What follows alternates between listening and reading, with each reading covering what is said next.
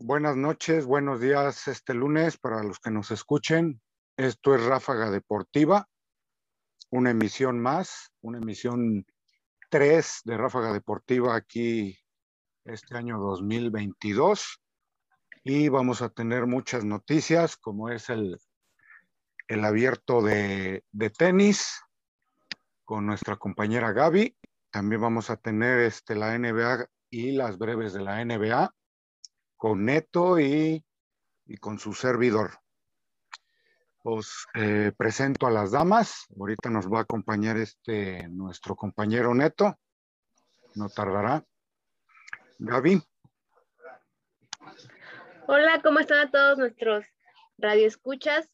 En donde quiera que nos, nos estén escuchando. Y pues nos pueden escuchar en vivo. Recuerden que también está el podcast, ahí nos pueden buscar.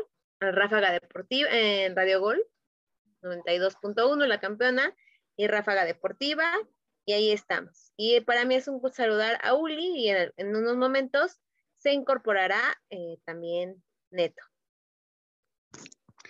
Pues comenzamos contigo con el resumen de del, del, abierto de Australia. Sí, Este, este abierto que empezó con algunas turbulencias, ¿no?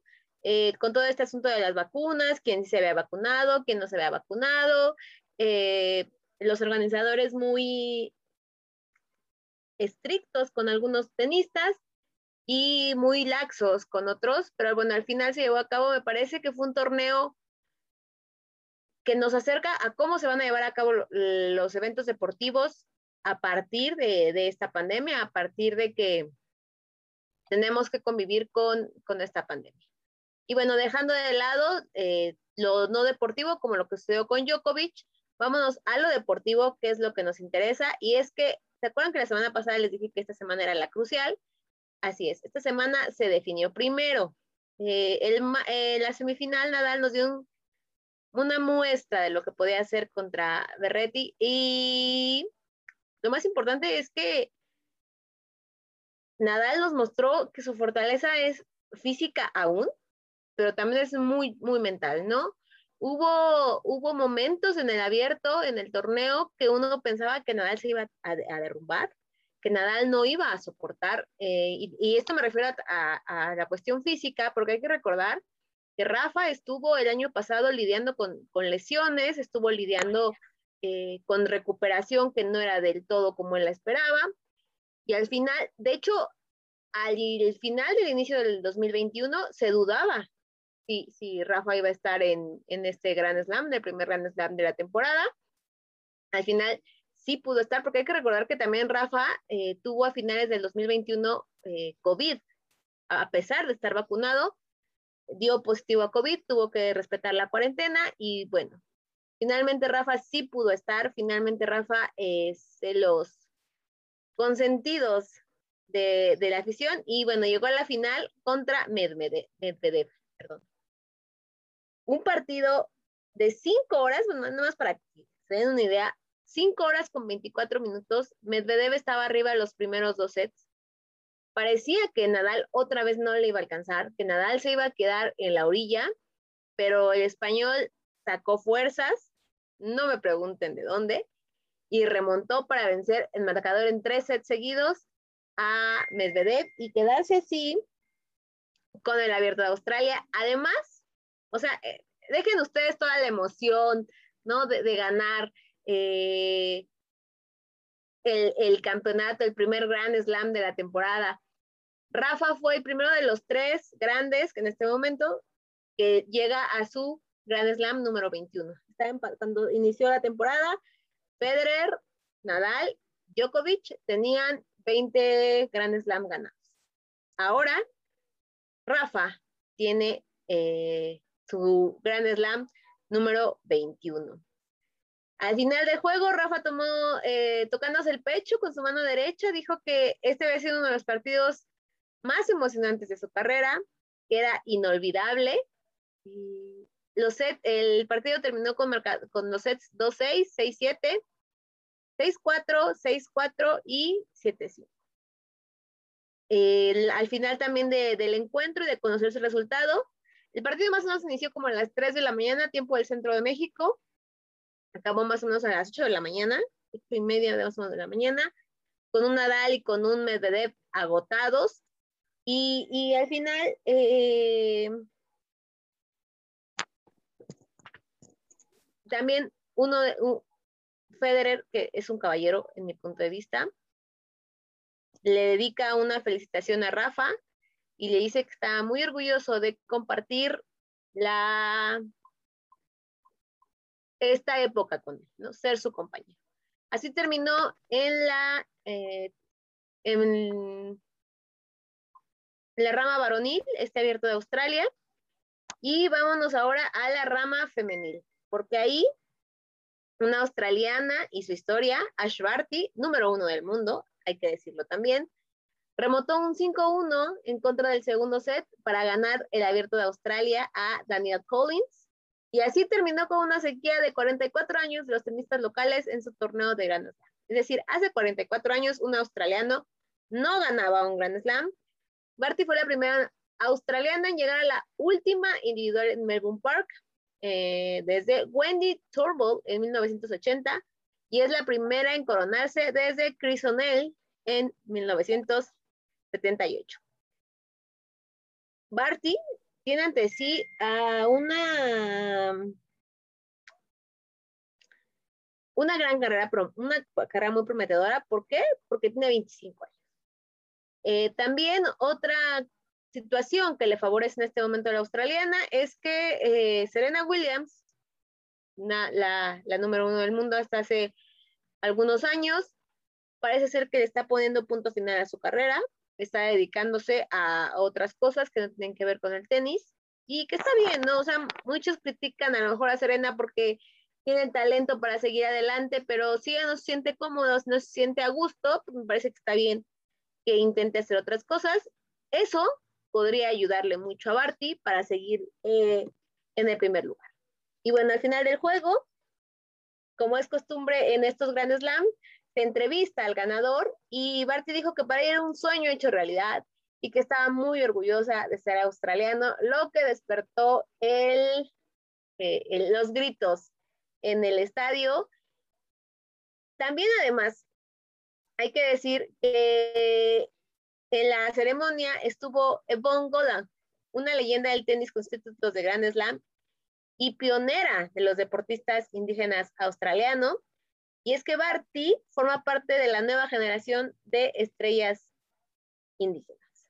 Eh, dijo que también era una chica muy afortunada por tener tanto amor a su lado, hablando de su familia y todas las personas que la apoyaron. Y bueno, así tenemos al rey y la reina de el abierto de Australia y vamos a esperar a que llegue el próximo Grand Slam de la temporada.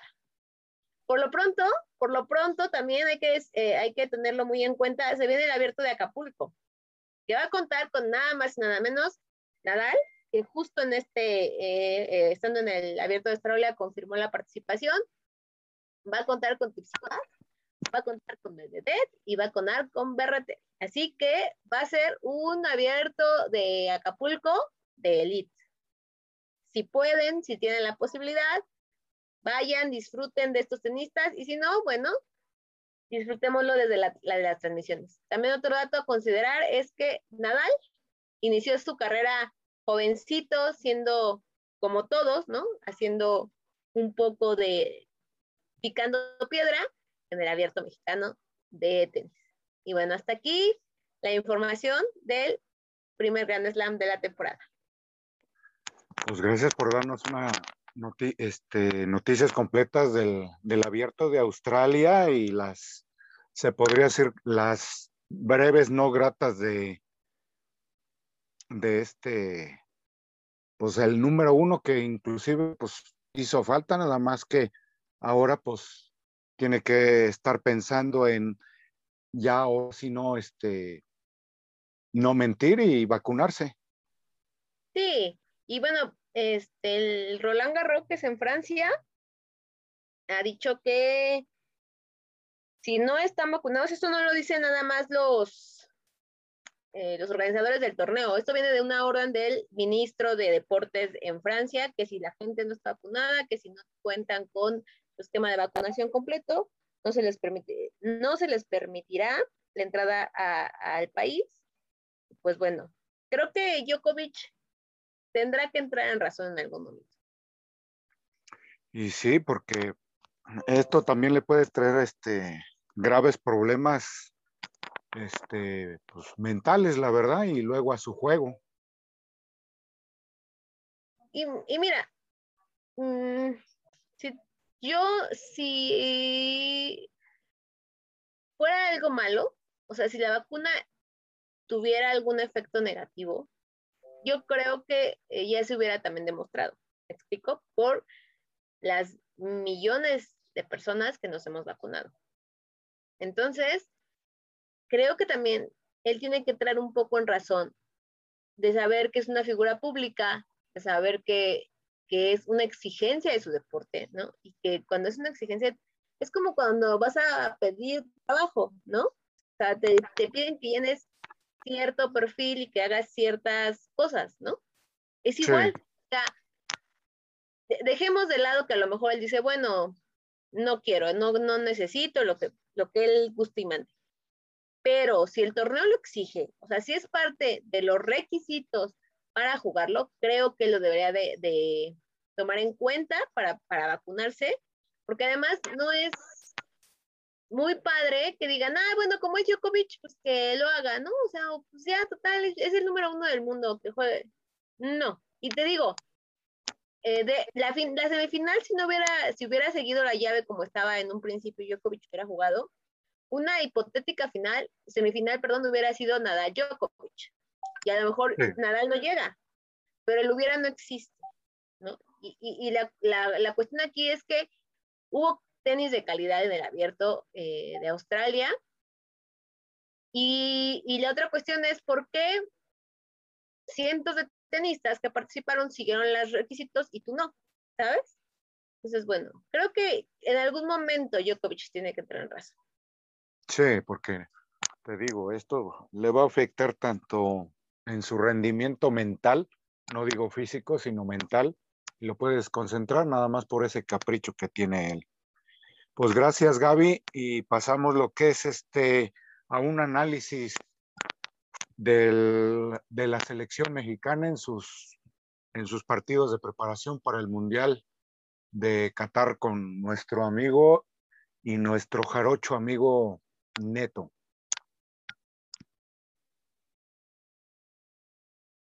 Neto.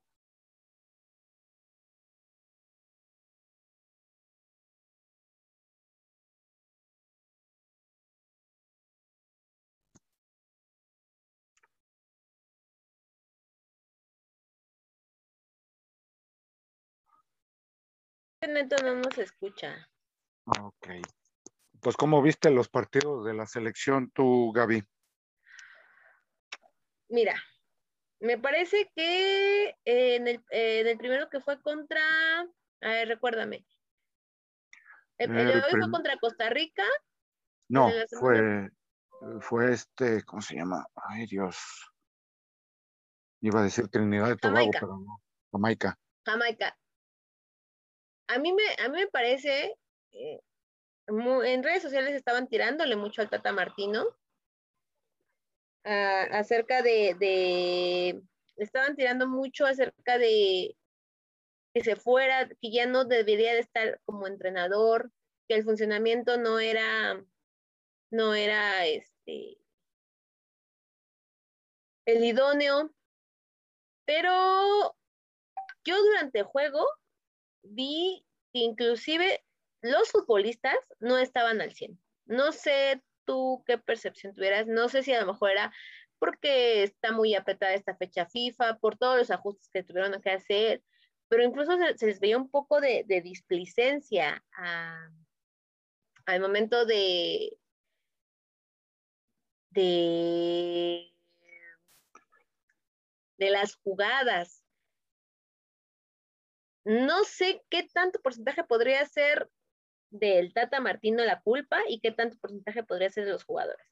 Pero en ese juego contra Jamaica, Al minuto 10, Jamaica, los locales ya jugaban con uno menos por una expulsión, que me pareció muy justa, ¿eh? además, o sea, no, no fue como que les robaran, no, no, no, creo que fue una expulsión muy bien ganada. Y desde el minuto 10 jugar con un equipo de 10 hombres, con un equipo con, como Jamaica, que no es la potencia, y que además ibas perdiendo por marcador de 1-0, me parece que ya está de preocuparse. Creo que, nos, creo que es momento de preocuparnos ya. Es muy poco probable que México no, no llegue a, Qatar, porque eh, Panamá no ha tenido una, una, buena eliminatoria, porque Honduras no ha tenido una buena eliminatoria. seguramente México estará en Qatar. De eso no hay, no, no, no pienso que haya duda. Pero eh, lo que me parece que no está, algo, algo dentro de la selección no está funcionando. Y no sé qué tan bueno sea llegar con este con esta formación o con este talento a Qatar. ¿Sí me explico? O sea, no, no sé si de veras seríamos muy, no sé, me sentiría como muy conformista, ¿sabes? De llegar con esta selección a, a Qatar. Hoy contra Costa Rica, de locales, 0-0, eh, otra vez. Siento que Funes Mori no termina de acomodarse en la selección. Y, con esto no quiero decir que no sea un buen jugador, porque a veces se malinterpreta ese tipo de cosas, pero creo que la selección no anda, ¿no? O sea, creo que no está, eh... sí, no, no, no anda Funes Mori. Hoy eh, estuvo en, el gol que le anularon a la selección, pero de ahí en fuera, yo no lo vi en el juego. A la selección, por ejemplo, contra Jamaica lo terminan salvando los olímpicos, ¿no? Henry Martin y Alexis Vega Hoy contra Costa Rica no veo a Alexis Vega eh, jugando también. Te digo, no, no sé si sea también por una, una cuestión de cansancio que puede ser y que es muy válido, porque las eliminatorias están muy, muy cerradas. Eh, me refiero a, calendarización. Y eso tampoco nadie tiene la culpa, no es por todo lo el tiempo que se perdió hace un año exactamente. Entonces, hoy, por ejemplo, Canadá está en un juego de, clasificar como primero a Qatar. O sea, imagínate que en el 17 de, febrero, creo que es otra fecha FIFA, imagínate que ese día califique eh, Canadá y México, no. O sea, Canadá ya va a ser el gigante con cacao. Creo que hay muchas cosas que se, que se deben replantear desde la federación, los entrenadores eh, y los futbolistas, ¿no? Sí.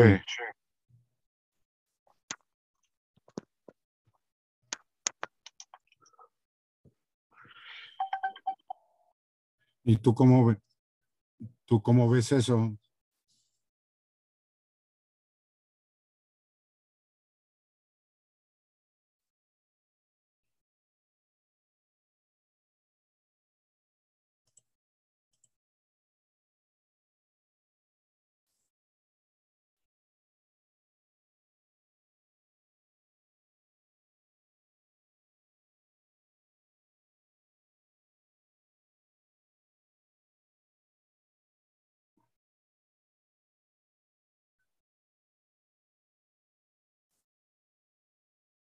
¿Tú cómo ves eso? ¿Mande? ¿Tú cómo ves eso? ¿De qué, No te escuché, discúlpame. Lo de la, eh, el rendimiento de, la selección. Te digo, no, no, no tiene un buen rendimiento. Eh, la selección mexicana no está jugando bien. La selección mexicana tiene muchas lagunas. La selección mexicana tiene, eh, no, no hay cohesión entre las líneas. Hoy por momentos Costa Rica llegó a, hacer, a dejar ver mal a la, a la, defensa mexicana. Creo que la línea más débil de, la selección mexicana es, es la defensa y hoy, se, hoy quedó demostrado. Además, no tiene alguien que defina. O sea, ya se intentó con Funes Mori. Eh, Raúl todavía no está al 100%. Charito está tachado en la lista del Tata Martino. Incluso esta semana hay una conferencia y dijo que tampoco para él era padre por toda la cuestión que se, que se hizo a su alrededor. Y de ahí en fuera, párale de contar. O sea, tampoco tiene delanteros México. Laines eh, entra y, sí le da otra cara a la selección mexicana, pero honestamente no entiendo por qué no juega desde el inicio. No sé si no, no esté en ritmo, no sé si Gerardo Martín no tenga otra idea de, su fútbol, no sé si quiera probar a otros jugadores. De verdad no entiendo por qué Laines no está de inicio. Entonces, eh, pues bueno, creo que el funcionamiento no es el, eh, no es el ideal. La selección mexicana tiene demasiado, o sea, demasiado que mejorar. Y no sé si les alcanza el tiempo, porque hay que recordar que en otras, en otras épocas primero era mm, como que, por ejemplo, tenías un, las eliminatorias un año antes, ¿no? Regularmente un año antes sabía quiénes iban a, a, ir al mundial por todo lo que se vivió el año pasado, por todo lo que los, la nueva calendarización que se tuvo que hacer, pues este, este año será el año de las eliminatorias, este año a finales del año será el mundial. Entonces, si la selección mexicana no mejora, olvídense de que tengamos un mundial, o sea, olvídense del quinto partido, ¿no? Ya démonos de santos que vamos a estar en, la fase de grupos. Esa, esa es la, la, realidad. Pues creo que ya llegó esto, este neto. Sí, ya. Buenas noches, neto. Neto. Creo que Neto.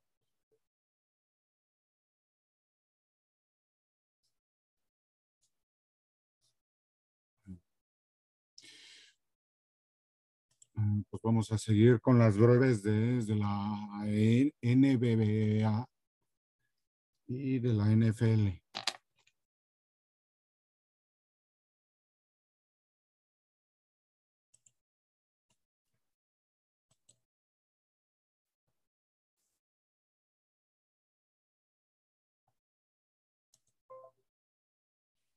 Pues, de, pues, de la NBA, LeBron James hizo parte de un fuerte intercambio de palabras con Cameron Payne, que es un reportero, y Skip Bayless no dudó en acabarlo al compararlo con Michael Jordan.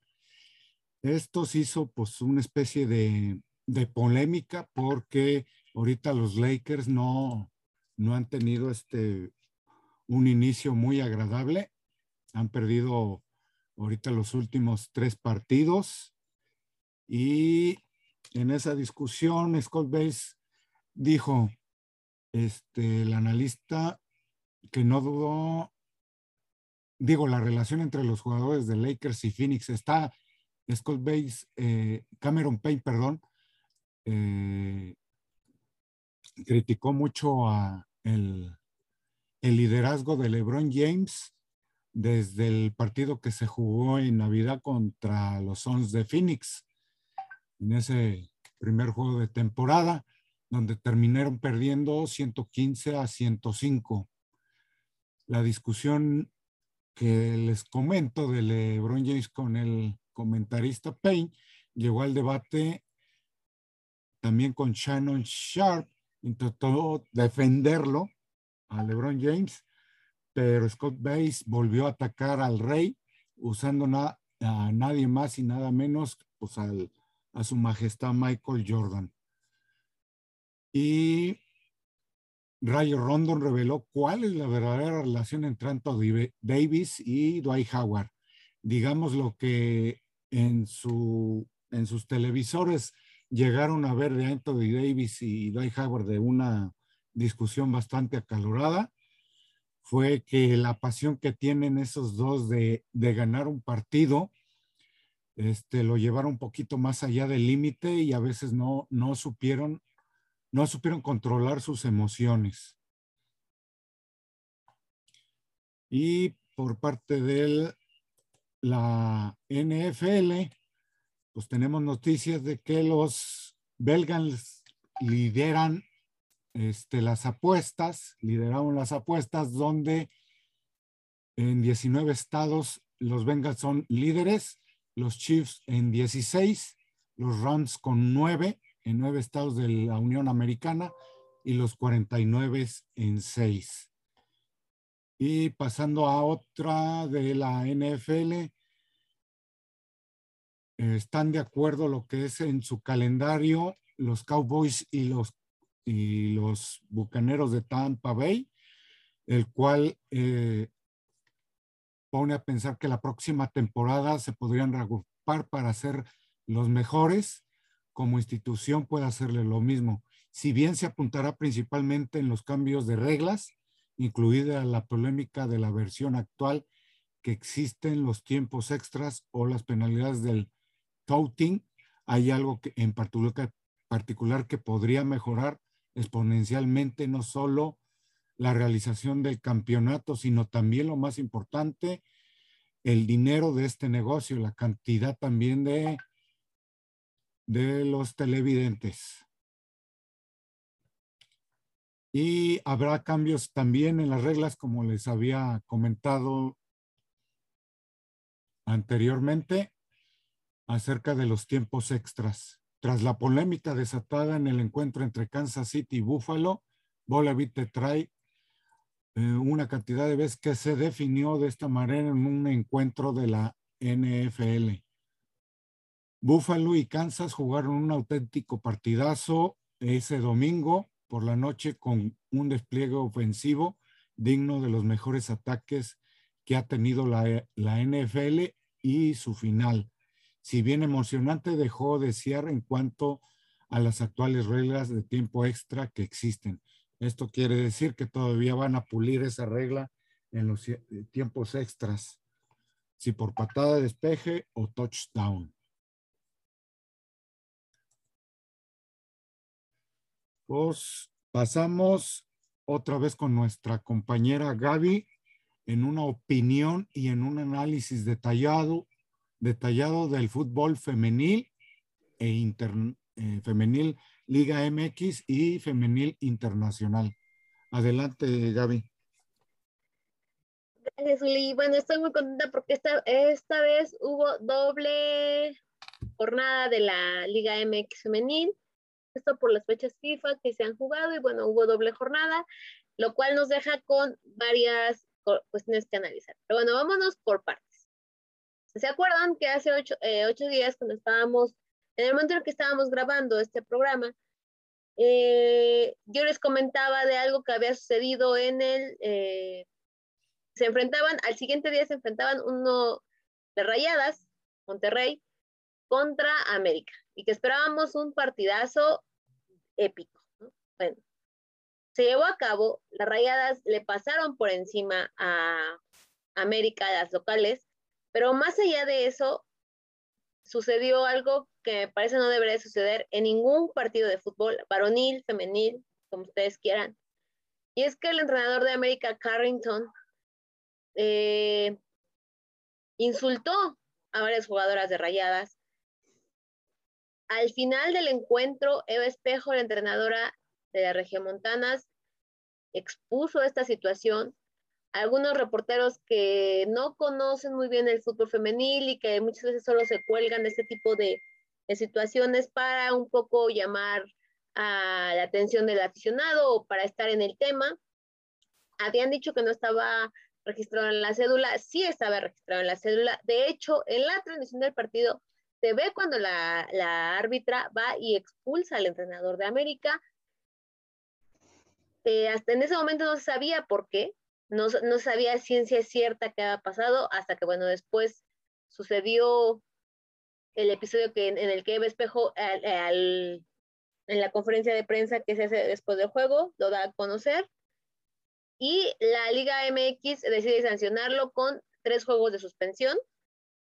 América lanzó un comunicado en el que dice que no permitirá este tipo de, acciones y el, entrenador lanza un, y también va a ser sancionado internamente.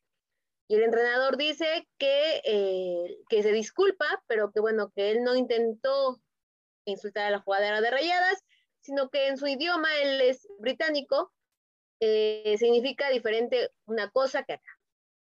Eso no es cierto. Eh, ya se supo cuál fue el insulto que le dijo a la jugadora. No tiene, o sea, es, no tiene que ver con la traducción. Pero además, Carrington, cuando llegó a la América, muchos eh, periodistas que estamos detrás, siempre siguiendo la Liga MX femenil y usando las redes sociales como vía de comunicación, denunciamos todas las anomalías que habían pasado durante su, estancia del entrenador en la eh, Liga de Estados Unidos. Incluso el escándalo que él protagonizó fue el que hizo que la comisionada de la Liga de Estados Unidos renunciara por casos de violencia verbal. Y entonces yo, yo estoy en, en la posición en la que, punto número uno, no sé por qué América lo trajo. Si bien sí el equipo juega diferente, si bien sí el equipo está dando una cara distinta, pero no sé si valga la pena tener a una persona con esos antecedentes y demostrando lo que demostró el día del juego eh, de la jornada, pasada. Eso, eso por un lado. Y luego, por otro lado, si se exalta y grita, entonces tiene derecho a insultar. Bueno, tras, eh, tras todo esto que les estoy comentando, una de las jugadoras con más peso en el club ah, de Cuapa, Janely Farías, también utilizó sus redes sociales para lanzar un comunicado y decir que ella no está de acuerdo, decir que le tomó mucho tiempo o se tomó algunos días para reflexionar exactamente qué era lo que quería comunicar, pero que en definitiva la violencia no era parte del juego y que ella no lo iba a permitir. Y repito, este tipo de situaciones no debería de, existir en el fútbol femenil, en el varonil, en el que ustedes me digan, no debería de, existir. Eso por un lado. Por otro lado, ya vámonos a lo deportivo. Como les digo que esta jornada fue doble. Vamos primero con los resultados. ¿Les parece? Se fue del jueves, viernes y sábado. Tuvimos eh, Liga MX femenil, lo cual me puso muy, muy feliz. Y bueno, Cruz Azul venció a Juárez por marcador de 1-0. Después Pachuca venció 2-1 a Puebla y Charlín Corral ya está en plan grande. O sea, Charlín Corral tardó como en arrancar, yo creo que mucho eh, por la lesión que carreaba cuando estuvo en el Atlético de Madrid, pero la mexicana, la delantera mexicana ya está top. Ahí marcó gol. Después León empató con Cholas. Eh, Monterrey le dio una goliza a Mazatlán. Santos venció 1-0 a Toluca. Chivas venció de visitante 3-2, 3-0 a Necaxa. América aplastó al San Luis 4-1. La que también ya empieza a lucirse con la camiseta suprema es Katy Killer. Hay que recordar que fue cambio con Tigres. Querétaro y Pumas nos regalaron un empate sin goles. Y Tigres, que no jugó la, jornada pasada por los casos de COVID que hubo en, en ambos planteles, juega en esta y le gana al líder. ¿Se acuerdan que ese hecho ya estaba, les decía yo que era inusual ver al Atlas de líder? Bueno, llegó Tigres y me las goleó 5-1. Y ya hoy, hoy arrancó la, la, jornada 5, que les digo que es doble jornada. Se enfrentaron en la mañana Toluca-Pachuca. Charly nos regaló unos goles.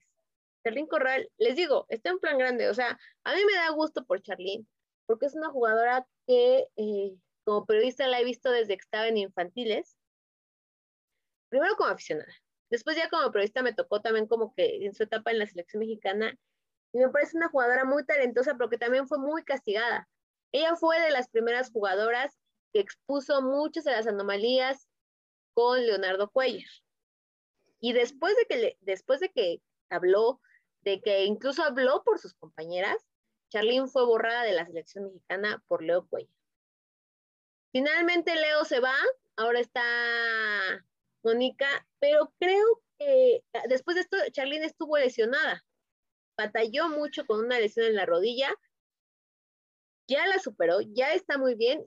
Que Charlene esté bien nos da una buena sensación porque eh, podría estar en la selección. También fue muy castigada por los aficionados, porque no sé si recuerden, en la última eliminatoria rumbo a Francia 2019, eh, Charlín falló un penal y eso le cuesta a México no ir al Mundial.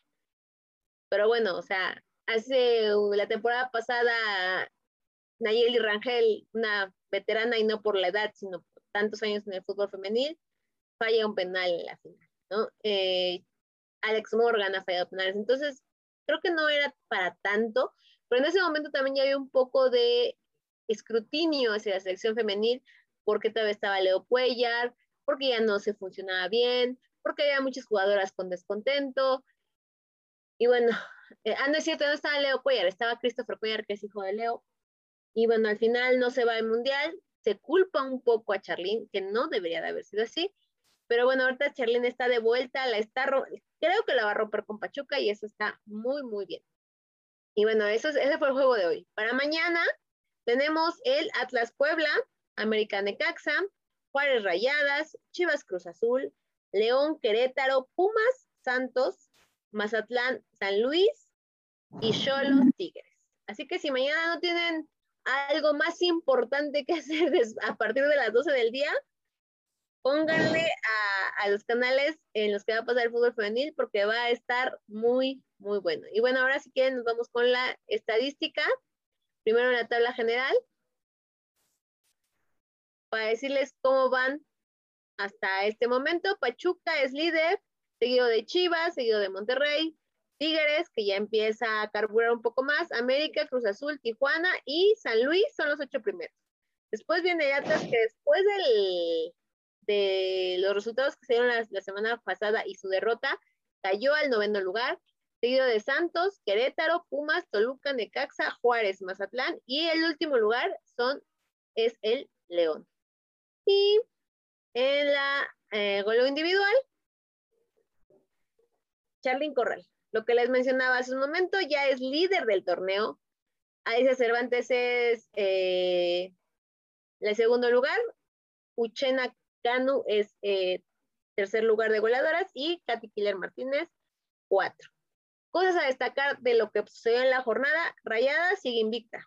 Después de casi cinco jornadas, las campeonas no pierden.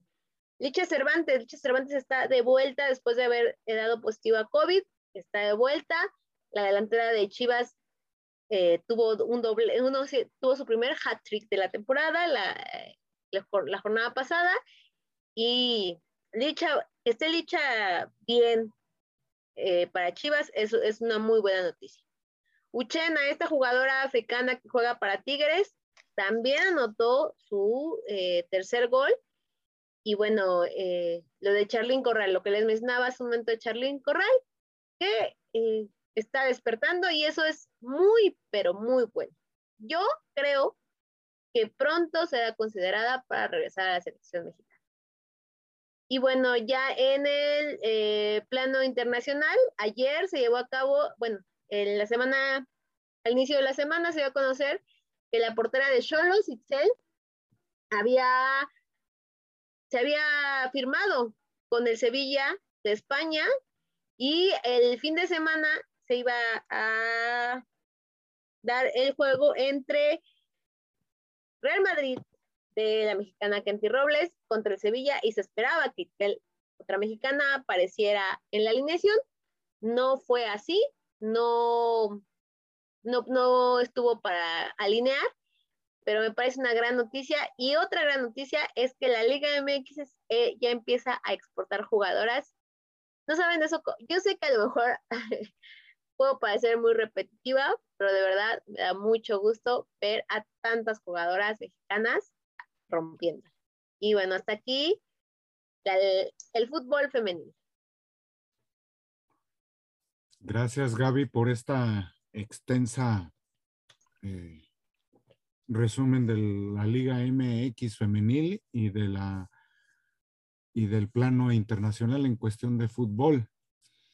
Ahora vamos con nuestro compañero Neto desde Veracruz. Neto. ¿Qué tal, compañeros? Audiencia, muy buenas, muy buenas noches, muy buenos días, muy buenas tardes, depende de donde nos estén escuchando. Fuerte abrazo, estamos con todos ustedes aquí en esta bonita transmisión. Y yo escuchaba, quiero hacer un paréntesis, escuchaba aquí a mis dos compañeros hablar del tema de la selección mexicana, un tema que si bien es eh, algo insípido, algo que no tiene ni pies ni cabeza con el tema de Tata Martino. ¿Por qué? Porque Gerardo Martino está empeñado junto con John de Luisa Incluso John de Luisa ya aflojó más las manos que Martino en no traer a Javier Hernández. Escuchaba, escuchaba por ahí a, mi compañera Gaby que decía que Javier Hernández borrado de la lista de Gerardo Martino.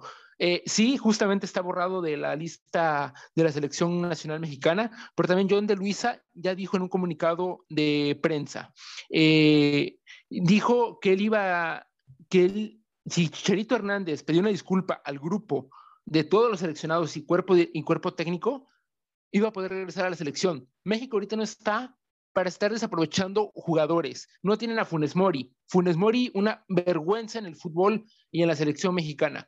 No tienen a Raúl Jiménez, que Raúl Jiménez también viene dando un bajo rendimiento en el Wolverhampton. ¿A quién vas a poner de, de centro, de, de nueve? O sea, te la vas a jugar con Henry Martín, que hoy Henry Martín apareció que te gusta una ocasión, un, ni siquiera una jugada. Eh, no, no, no, o sea, en verdad que es un tema delicado el tema de un goleador o de un gol en la selección mexicana. El día de hoy empatan contra Costa Rica a cero en el Estadio Azteca, dos mil aficionados en las gradas que, que pudieron hacerse la prueba y, pasar con, con, su comprobante de, de COVID. Pero el tema aquí es, Gerardo Martino tiene que dejarse de tonterías y poder armar una selección bien quitar nombres que nos sirven, quitar nombres que vienen nuevos, poner a un delantero que en verdad te, te genere fútbol, que te genere por lo menos una llegada interesante de gol, la única que tuvo México, única en el primer tiempo, hablamos de la jugada que hizo eh, Tecatito Corona con Rogelio Funes Mori, que Funes Mori arranca en fuera de lugar, prácticamente le quita el gol al Tecatito Corona. Prácticamente le estaba quitando el gol, ¿por qué? Porque Corona ya se, iba, ya se estaba encarregando para meterle eh, la patada al balón y Keylor Navas ya estaba vencido. Funes Mori llega por un costado y se la quita. Cosa que si hubiera dejado a Tecatito de eh, continuar la jugada, otra cosa hubiera sido, otra cosa hubiera pasado, pero no. O sea, Funes Mori está tan engolosinado, está tan desesperado con el tema del gol, de, pertenecer a la selección mexicana, que quiere hacer todo a él. En este caso no, ni siquiera hace una jugada de gol, no, no genera nada, no te genera eh, espacio, no te genera peligro. Keylor Navas, ¿cuántas veces intervino en una jugada? Tuvo un lance en el segundo tiempo con, un disparo de Luis Romo, eh, pega en el travesaño y creo que fue todo lo que tuvo Keylor Navas, más, más que un tiro libre. Un tiro libre es también que cobra de buena manera el equipo mexicano, que va al palo derecho, se lanza muy bien Keylor Navas con su mano derecha y la desvía. Dos, dos lances o dos intervenciones que tuvo Keylor Navas en el juego. Esto habla de la carencia de un delantero, de un 9, para poder generar peligro en la selección mexicana. Si me lo permiten, compañeros, nos vamos con, el tema de, aquí de la selección, y es que México enfrenta su partido eh, eliminatorio el día miércoles a las 9 de la noche en, la cancha del, del Coloso de Santa Úrsula contra Panamá. Actualmente Panamá tiene 17 puntos y México 18. Si Panamá llega y da un aztecaso eh, en la Ciudad de México, México va al repechaje como cuarto lugar de, CONCACAF. Panamá pasaría a generar y a aspirar a una clasificación directa. Esto a falta de fechas por jugar. Recordemos que visitamos Honduras, visitamos Canadá, eh, eh, con Estados Unidos también nos falta partido, y Costa Rica también tiene que ganar sus partidos para poder eliminar a México. México, si pierde uno de estos partidos contra Estados Unidos o contra Canadá, o incluso Honduras, México está pelado del, fútbol, México está pelado del mundial. Así de fácil. Panamá viene haciendo bien las cosas, hoy gana tres goles a dos. Lamentablemente, para México se le está yendo las manos del mundial a Gerardo Martino. Y a John de Luisa, peor tantito.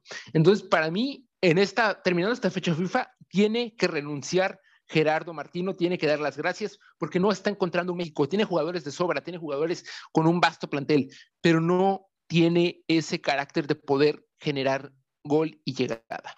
Por otra parte, Gerardo Martino está sabido que viene el Mundial de Clubes en, este de Monterrey, justamente, del equipo regiomontano.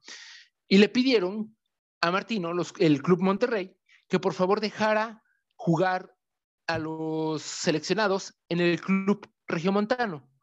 O sea, un club importa más que la selección mexicana. Y así se lo va, y así se lo hicieron saber a Martino, y así se lo hicieron saber a John de Luisa. Martino va a decir sí, así de fácil. Porque ha de pensar que cuenta con un plantel como el del Real Madrid, como el del Barcelona, como el del City, el United, el PSG, que vas a tener una estrellita que te va a resolver todo. Y no, no es así, Martino, no es así. Por favor, concéntrate en lo que estás haciendo y por favor, si tienes que jalar a esos jugadores y no van a ir al Mundial de Clubes, no importa, Martino, tienen que jugar primero con la selección mexicana. Y así se los dice alguien que es de México. Eh, mi buen, mi buen Uli, no sé, este, nos vamos con la NBA. la NBA, ese análisis que tienes de los Brooklyn, Brooklyn Nets.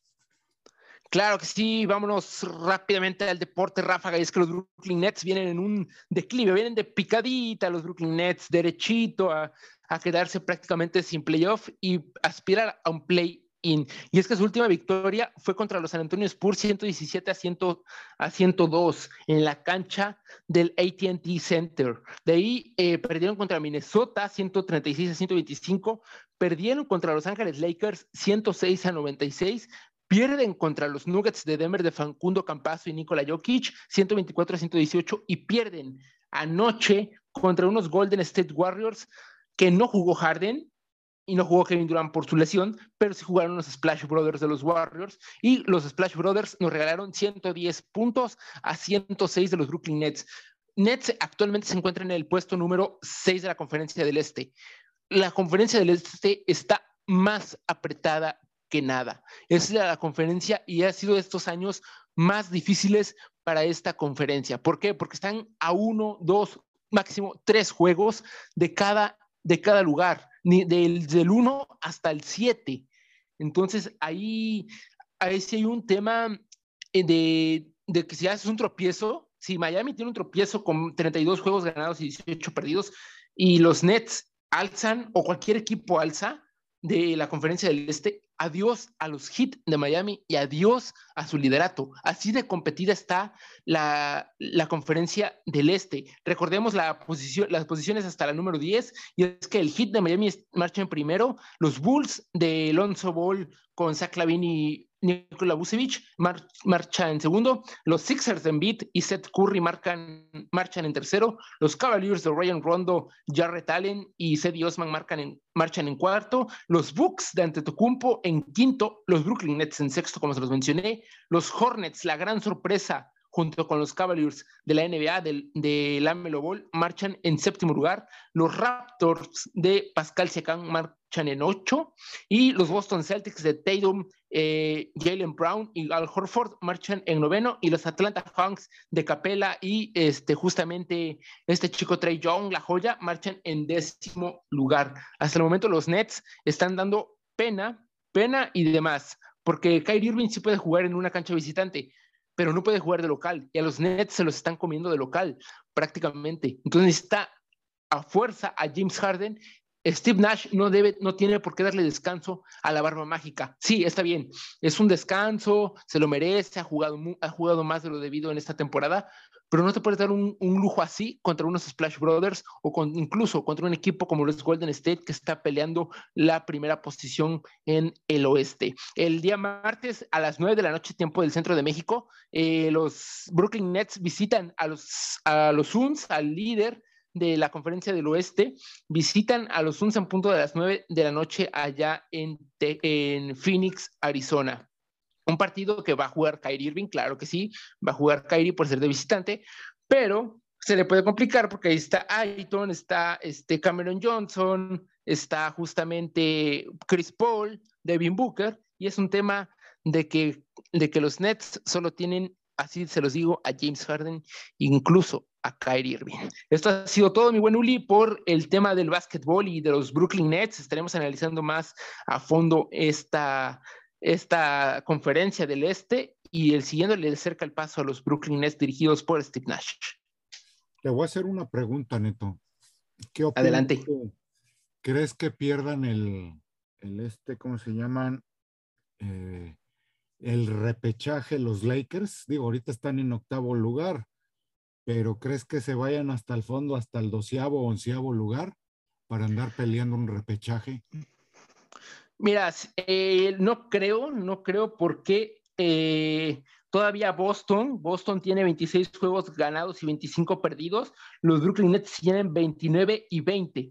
Sí, Boston puede dar la sorpresa, que es el número 9, incluso los Hawks, que son el número, 20, el número 10, perdón, con 24 ganados y 25 perdidos, pueden dar la sorpresa, pero tampoco Nets es muy, es muy débil, ¿no? Nets no es un equipo que digas que, que se le va a echar de menos, que, que no va a pelear por un, por un puesto en playoff directo. No, Nets, si se le conoce algo y se le conoce algo de la artillería que tiene Steve Nash y del colmillo largo que tiene este Kyrie Irving, es que los Nets van a estar sí o sí en playoff. Van a estar directamente en los playoffs. No tienen por qué estar peleando un play-in, que si lo pelean, eso se lo buscaron por no hacer bien las cosas y dejar ir a hombres como Landry Shamet, que están en los Phoenix Suns.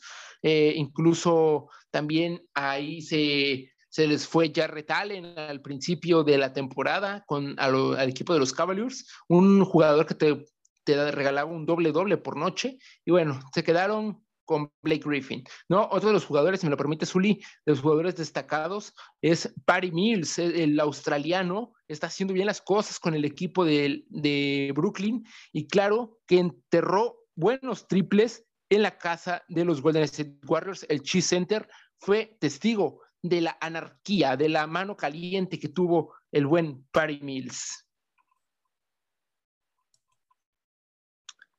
Adelante, Uli. Qué bien. ¿Y de la conferencia oeste, qué me dices?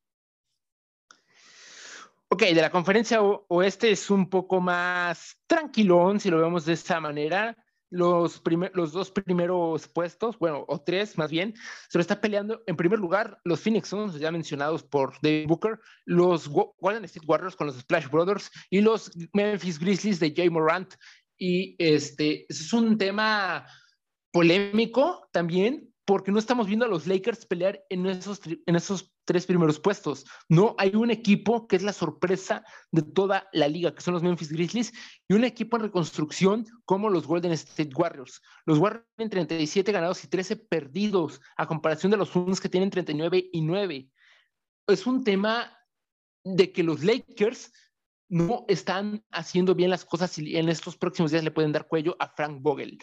Ahora, si hablamos, si, tu pregunta es, ¿qué te puedo decir de la conferencia del oeste? Es que ahí hay jugadores que van a ser eh, estrellas, que van a ser eh, titulares en el All-Star Game, ¿no? En el All-Star Game de febrero. Entonces también tienes a jugadores como Stephen Curry, como Donovan Mitchell, que tiene una conmoción cerebral, como eh, el sexto hombre de los Utah Jazz, que es este Jordan Clarkson, que cuando no está Donovan lo ponen como titular. También los Nuggets, tenemos a Nikola Jokic, también tenemos a Michael Porter, a Michael Porter Jr., también tenemos a Luka Doncic con los Mavericks, ¿no? Son jugadores que aunque tú los veas, ok, son, vienen peleando de, la, de la quinta o la sexta posición para abajo, pero son jugadores que te traen y te motivan y te pueden clavar en una noche mala 30 puntos, en una noche buena te clavan 50 o 60 puntos. Entonces hay más nivel en la conferencia del oeste y no es por demeritar al este, pero hay más competencia en el oeste que en el este. Así de fácil. Y si LeBron James no hace bien las cosas, se le puede crucificar de los Lakers. Y si, la, y si Frank Vogel, como la directiva que es, no termina por convencer a la jefa de los Lakers, adiós a Frank Vogel y adiós a Russell Westbrook y adiós al proyecto que se está armando en los Lakers. Por traer tanta estrellita, ahora está pagando el pecado de poder ir en el noveno lugar. Así de fácil. ¿Crees que Digo, de Westbrook es seguro que se deshagan, pero ¿crees que se deshagan de Carmelo Anthony? Sí, mira, el buena pregunta. La verdad es que Carmelo Anthony nos regala 15 puntos por noche. Eso está clarísimo desde que regresó a la NBA con Portland. Nos regala 15 puntos por noche. Si Carmelo Anthony tú le ofreces unos millones y un proyecto chingón en la, en la mesa, Carmelo te lo va a aceptar. ¿Por qué? Porque ¿quién no va a querer 15 puntos por noche de Carmelo viniendo desde la banca? Teniendo una banca tan exquisita en, Los Ángeles, ¿cómo no vas a querer a un jugador como Carmelo, tirador de tres, un, haciendo fade away en, la línea de la pintura, en la línea de dos puntos, eh, motivándote al equipo, ¿no? O sea, es un, es un jugador que sí hace bien las cosas y que me gusta, me gusta para que vaya a otro equipo, Carmelo Anthony. Qué bien, qué bien.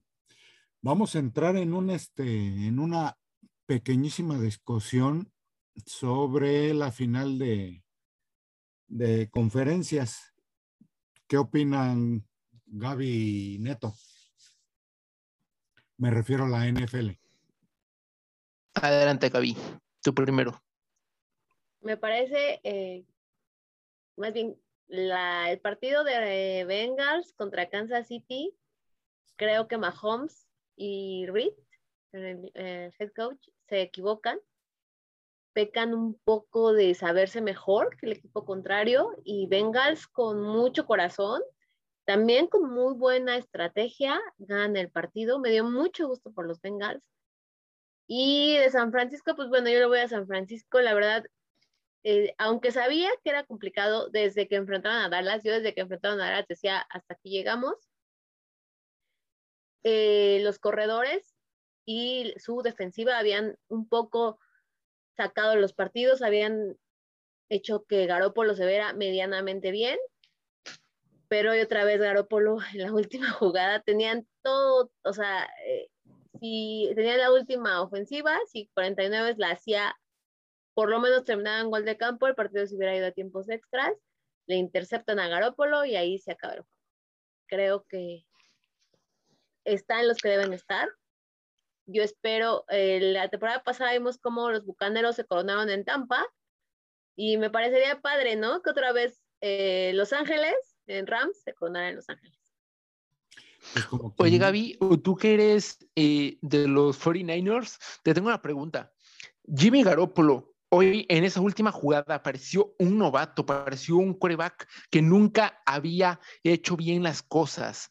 En esa última jugada, Garópolo se le vieron los nervios, se le vieron esas malas eh, intenciones de no pasar el, el, ovoide.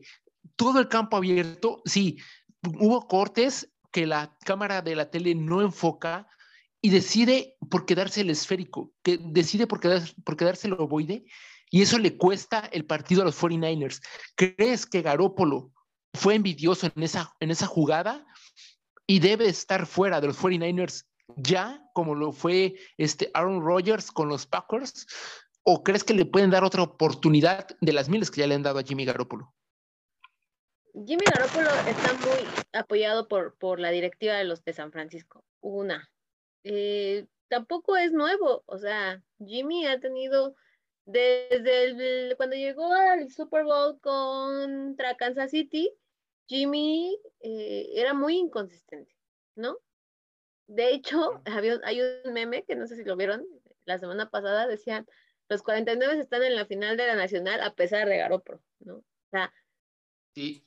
no, no, es, es, yo no, no, no soy quien, no tengo eh, los elementos, porque nunca he jugado fútbol americano, para decir si es talentoso o no. Pero es muy inconsistente. Y para estar en la NFL no puedes ser inconsistente, ¿no? Tienes que mantenerte. Y, y, eso, por ejemplo, a Joe Burro, eso le, le, ha ayudado, ¿no? De ser un novato, de ser el que, pues sí, lo agarraban un poco como su, como el novato que es y como el que tienes que pagar un poco el derecho de piso, pero ha sido consistente. Y ahí están los Bengals. Entonces, eh, claro, yo creo que Garoppolo va a seguir en 49. No creo que se vaya, honestamente no creo que, se vaya. Pero sí creo que eh, debe mejorar. Por lo menos alguien le debería de decir, güey, tienes que hacerlo bien siempre, o por lo menos, no sé, algo, ¿no? Te digo, no creo que se vaya, pero también hay que tomar en cuenta que a quién pones, ¿no? Tampoco es que tengamos otro coreback de la elite que, debería de estar en la NFL. Entonces, hay, que darle gracias mucho al, entrenador de equipos especiales, que fueron los que han hecho que los 49 se mantengan. Eso también es, es eso creo que es mucho de resaltar, ¿no? Y normalmente los equipos especiales no se toman tan en cuenta y en este caso han sido los protagonistas de los 49. Fíjate, eh, Gaby, justamente hablábamos del tema de Jimmy Garoppolo y ese error que comete hoy, y permítanme la comparación que le hago de una estrella, de una prácticamente leyenda, con un novato que entró en el draft del 2020, como lo es Tua Tagovailoa con los Miami Dolphins. Eh, cuando más le ha necesitado al quarterback, en este caso hablamos de Tagovailoa contra los Titans en Tennessee en el, en el penúltimo juego de la temporada regular de la NFL, hace un partido horrible, un partido asqueroso. ¿No? Uno cacha los pases, cuando necesita dar el, el ovoide lo, lo, da mal, pasa mal el esférico, no, no concreta ese pase, se le resbalaron X, X y Y cosa. Ahora, lo mismo le pasa a Jimmy Garoppolo en este, en este partido importante, eh, tanto para su carrera como para la carrera de los 49ers de poder asistir a otro Super Bowl. Ahora, le tocó a Jimmy Garoppolo pagar el pato como lo pagó Tuata Bailoa en, el, en la temporada regular. Es que yo siempre pongo el ejemplo de que el quarterback en un equipo de americano es eh, como el portero en un equipo de fútbol. O sea, un delantero se puede equivocar y, es como de, ah, no te preocupes, a la otra la metes, ¿no? Pero si un portero se equivoca es gol. Y entonces el gol va al marcador. Y, así es. Y el coreback es así. Es eh, eh, como el pitcher en el béisbol, ¿no? O sea, si un coreback se equivoca, si un coreback no sale en su día, si un coreback da un mal pase, se ve, ¿no? Normalmente siempre, ahora ya no, en las últimas temporadas no tanto, pero sí hubo temporadas en las que siempre el jugador más valioso pues, era el coreback. Porque ahora ya hay equipos que saben que no tienen un buen coreback, como los 49, y entonces usan, a sus equipos especiales, usan a su defensiva para dar pelea. Y creo mira, es, lo que te digo, o sea, Garoppolo tuvo muy buenas, muy buenos partidos durante la temporada y no es porque le vaya a los 49, pero ahora no. Y tampoco te, tampoco tengo los argumentos como pues, ah, pues por esto y por esto, por esto. Creo que pasa un poco por el aspecto mental de Garópolo, pero eso pues yo creo que solamente lo sabe el mismo coreback y eh, y los mismos 49ers, este, ¿no? La misma directiva. Los 49. Claro. Así es, mi Gaby. Muy bien. Yo, mi opinión, te voy a decir una cosa de lo que vi. O sea, es que esta vez no fueron, eh, ahora sí, errores tanto, tanto de, aparte de la inconsistencia de, de Garapolo, hubo mucha desconcentración eh, en los últimos minutos de la, tanto la de la defensiva como de la ofensiva.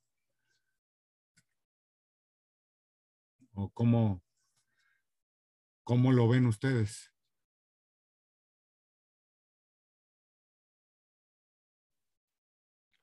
Creo que más de la ofensiva.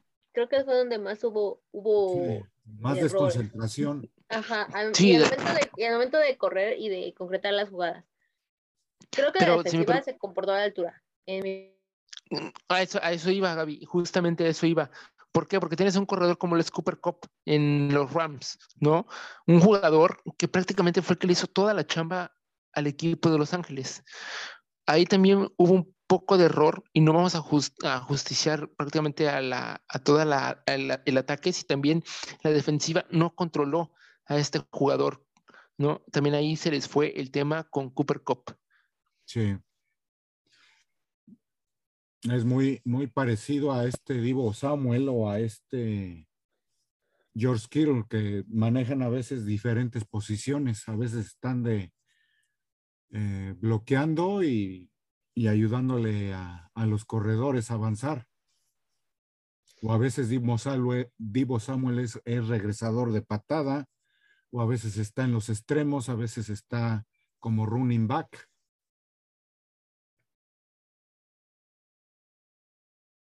¿O no? Sí, así es. Sí, así es. Bien, bien, pues vamos a seguir con lo demás de del resumen. Pues ahora vamos a seguir con, con el, este, los amigos de la UR, la liga del streetball, como se los había mencionado. Y en la tabla general del juego 13 de este, de este día, antes de los partidos de ayer, Bowlers tiene 11, digo, perdón, tiene 110 puntos, Tusa Team tiene 110, Talents tiene 80, Y Unit 70, Zapopan 60, Cora 60, Guapos 40, Panteras 30. Este es en la, en la libre. En la tabla general de la Fobiste tiene 100, Warriors 90, Chacales 80, Raptors 80, Pierce 60, Titanes 40, Pistain 20. En la categoría B, Oaxaca 100, Ironman 90, Lion 70, Healer 70, Ávila Can 40, Tastuanes 40, Anwan 30 y Hornets 30. Y en la C, en la categoría C, Evolop 120, Costa 90, 710 80, Vikingo 60, Bucanero 50, Tiburones 40, Olcas 20 y Wildcats 10. Y en la última categoría, que es la D, Panthers tiene 110, Valedores 90, Sixers 90, All 1070, Kings 60, Azteca 50, Halcones 50, Azteca 50, Halcones 50 y, y Linces 40. Esto fue lo que fue la tabla general de los amigos de la UR.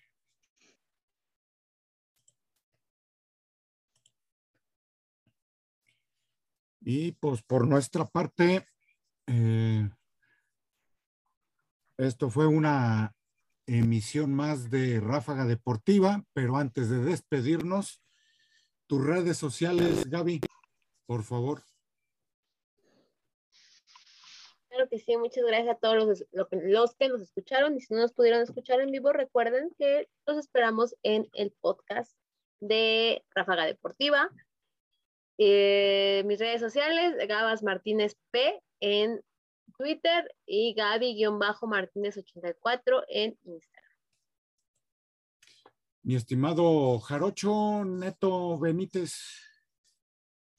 Creo que sí, muchas gracias a todos los que nos escucharon. Un fuerte abrazo de parte de Neto Benítez y todo el equipo de Ráfaga Deportiva.